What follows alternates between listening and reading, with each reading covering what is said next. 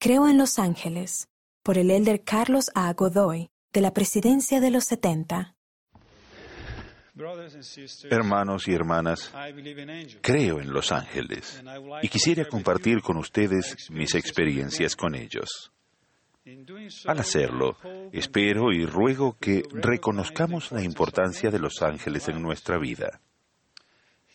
Estas son las palabras del elder Jeffrey R. Holland de una conferencia general anterior. Él dijo, cuando hablamos de aquellos que son instrumentos en las manos de Dios, se nos recuerda que no todos los ángeles provienen del otro lado del velo.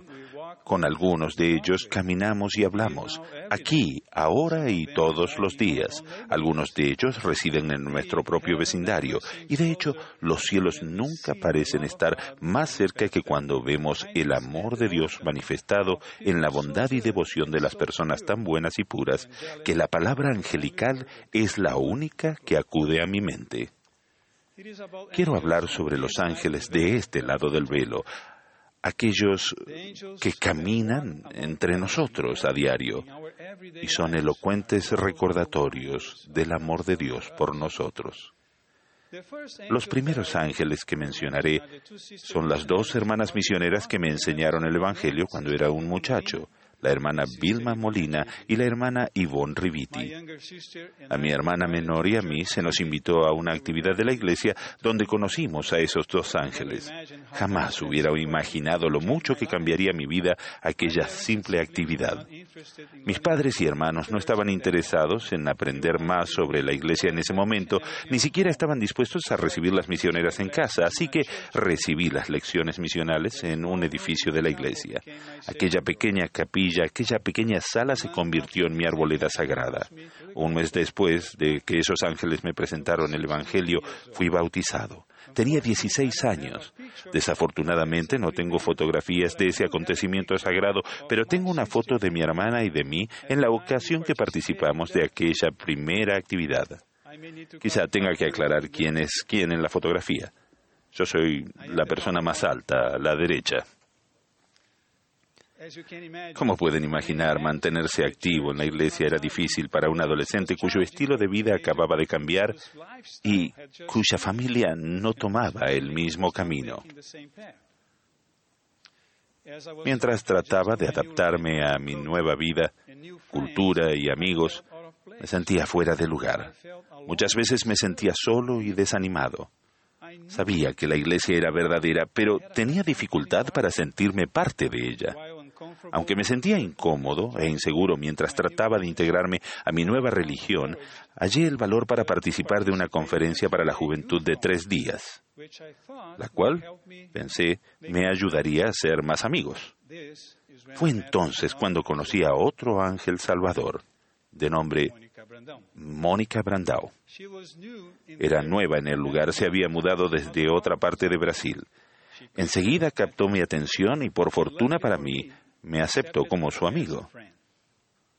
Supongo que vio más de mi interior que de mi apariencia exterior. Gracias a que ella me brindó su amistad, conocí a sus amigos, quienes luego se convirtieron en mis amigos al disfrutar juntos de muchas actividades para los jóvenes. Esas actividades fueron cruciales para mi integración a esta nueva vida.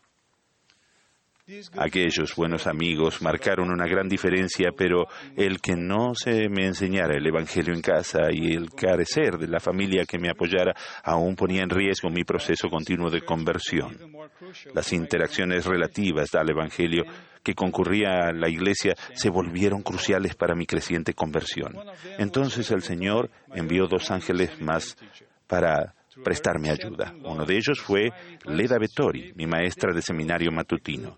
Mediante su amorosa aceptación a sus clases y sus clases inspiradoras, me daba la dosis diaria que me hacía tanta falta.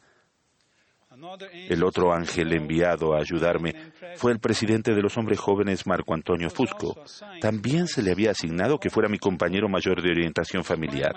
A pesar de mi falta de experiencia y mi apariencia diferente, me dio asignaciones de enseñar en nuestras reuniones de quórum de presbíteros y en las visitas de orientación familiar. Me dio la oportunidad de actuar y de aprender y no solo de ser un observador. Confió en mí más de lo que yo confiaba en mí mismo. Gracias a todos esos ángeles y a muchos otros que hallé durante aquellos primeros e importantes años, recibí la fuerza suficiente para permanecer en la senda de los convenios, mientras obtenía un testimonio espiritual de la verdad. Y por cierto, ¿recuerdan la joven angelical Mónica? Después de que ambos hubimos, servido en la misión, nos convertimos en esposos. No creo que haya sido coincidencia de que los buenos amigos, las responsabilidades en la iglesia y ser nutrido de la buena palabra de Dios fueran parte de mi proceso. El presidente Hinckley enseñó, realizar la transición que ocurre al unirse a la iglesia no es algo fácil. Significa cortar viejos lazos, significa dejar amigos, quizás signifique dejar a un lado creencias muy arraigadas. Tal vez requiera el cambio de hábitos y la supresión de apetitos. En muchos casos significa soledad e incluso temor a lo desconocido. Durante ese difícil periodo en la vida, el converso debe nutrírsele y apoyársele. Más adelante él agregó, cada uno de ellos necesita tres cosas, un amigo, una responsabilidad y ser nutrido por la buena palabra de Dios. ¿Por qué comparto estas experiencias con ustedes? Primero, es para transmitir un mensaje a los que estén pasando por un proceso similar en este momento. Quizás sean nuevos conversos o vuelvan a la iglesia tras andar errantes por algún tiempo, o simplemente sean alguien que lucha por integrarse. Por favor, por favor, no se den por vencidos en sus esfuerzos por ser parte de esta gran familia. Esta es la iglesia verdadera de Jesucristo. Cuando se trata de su felicidad y su salvación, siempre vale la pena el esfuerzo de seguir intentándolo. Vale la pena el esfuerzo de adaptar su estilo de vida y sus tradiciones. El Señor está al tanto de sus desafíos. Él los conoce, los ama, y les prometo que enviará ángeles para que los ayuden. El Salvador mismo dijo estas palabras, Iré delante de vuestra faz, estaré a vuestra diestra y a vuestra siniestra. Mi espíritu estará en vuestro corazón y mis ángeles alrededor de vosotros para sosteneros.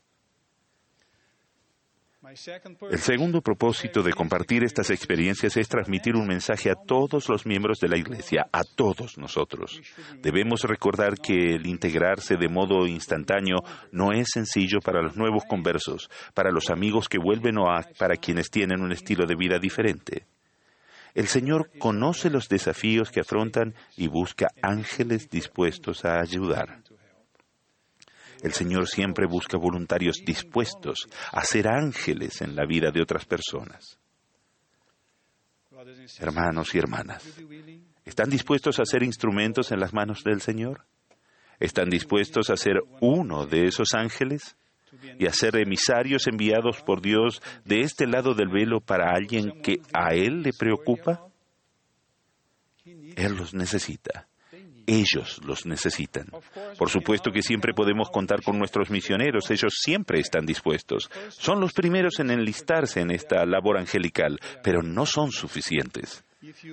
Si observan a su alrededor con detenimiento, hallarán muchas personas que necesitan la ayuda de un ángel. Es posible que no vistan camisa blanca ni vestido, ni ningún atavío habitual de domingo.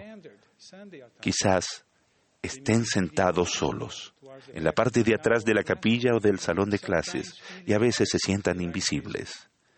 Tal vez su peinado sea un poco convencional o su vocabulario sea diferente, pero están allí y lo están intentando. Algunos quizás se pregunten, ¿debo seguir asistiendo? ¿Debo seguir intentándolo? Otros tal vez se pregunten si algún día se sentirán aceptados y queridos. Se necesitan ángeles ahora mismo, ángeles que estén dispuestos a dejar la comodidad para ir a abrazarlos. Personas tan buenas y puras que la palabra angelical es la única que acude a mi mente para describirlas. Hermanos y hermanas, yo creo en ángeles. Todos estamos aquí hoy. Somos un gigantesco ejército de ángeles apartados para estos últimos días para ministrar a los demás como extensiones de las manos del amoroso Creador. Les prometo que si estamos dispuestos a servir, El Señor nos dará oportunidades de que seamos ángeles ministrantes. Él sabe quiénes necesitan ayuda angelical y los pondrá en nuestro camino. El Señor pone a quienes necesitan ayuda angelical en nuestro camino todos los días. Estoy muy agradecido por los muchos ángeles que el Señor ha puesto en mi camino a lo largo de mi vida. Fueron necesarios. También estoy agradecido por su Evangelio, que nos ayuda a cambiar y nos da la oportunidad de ser mejores. Este es un Evangelio de amor, un Evangelio de ministración. De ello testifico. En el nombre de Jesucristo. Amén.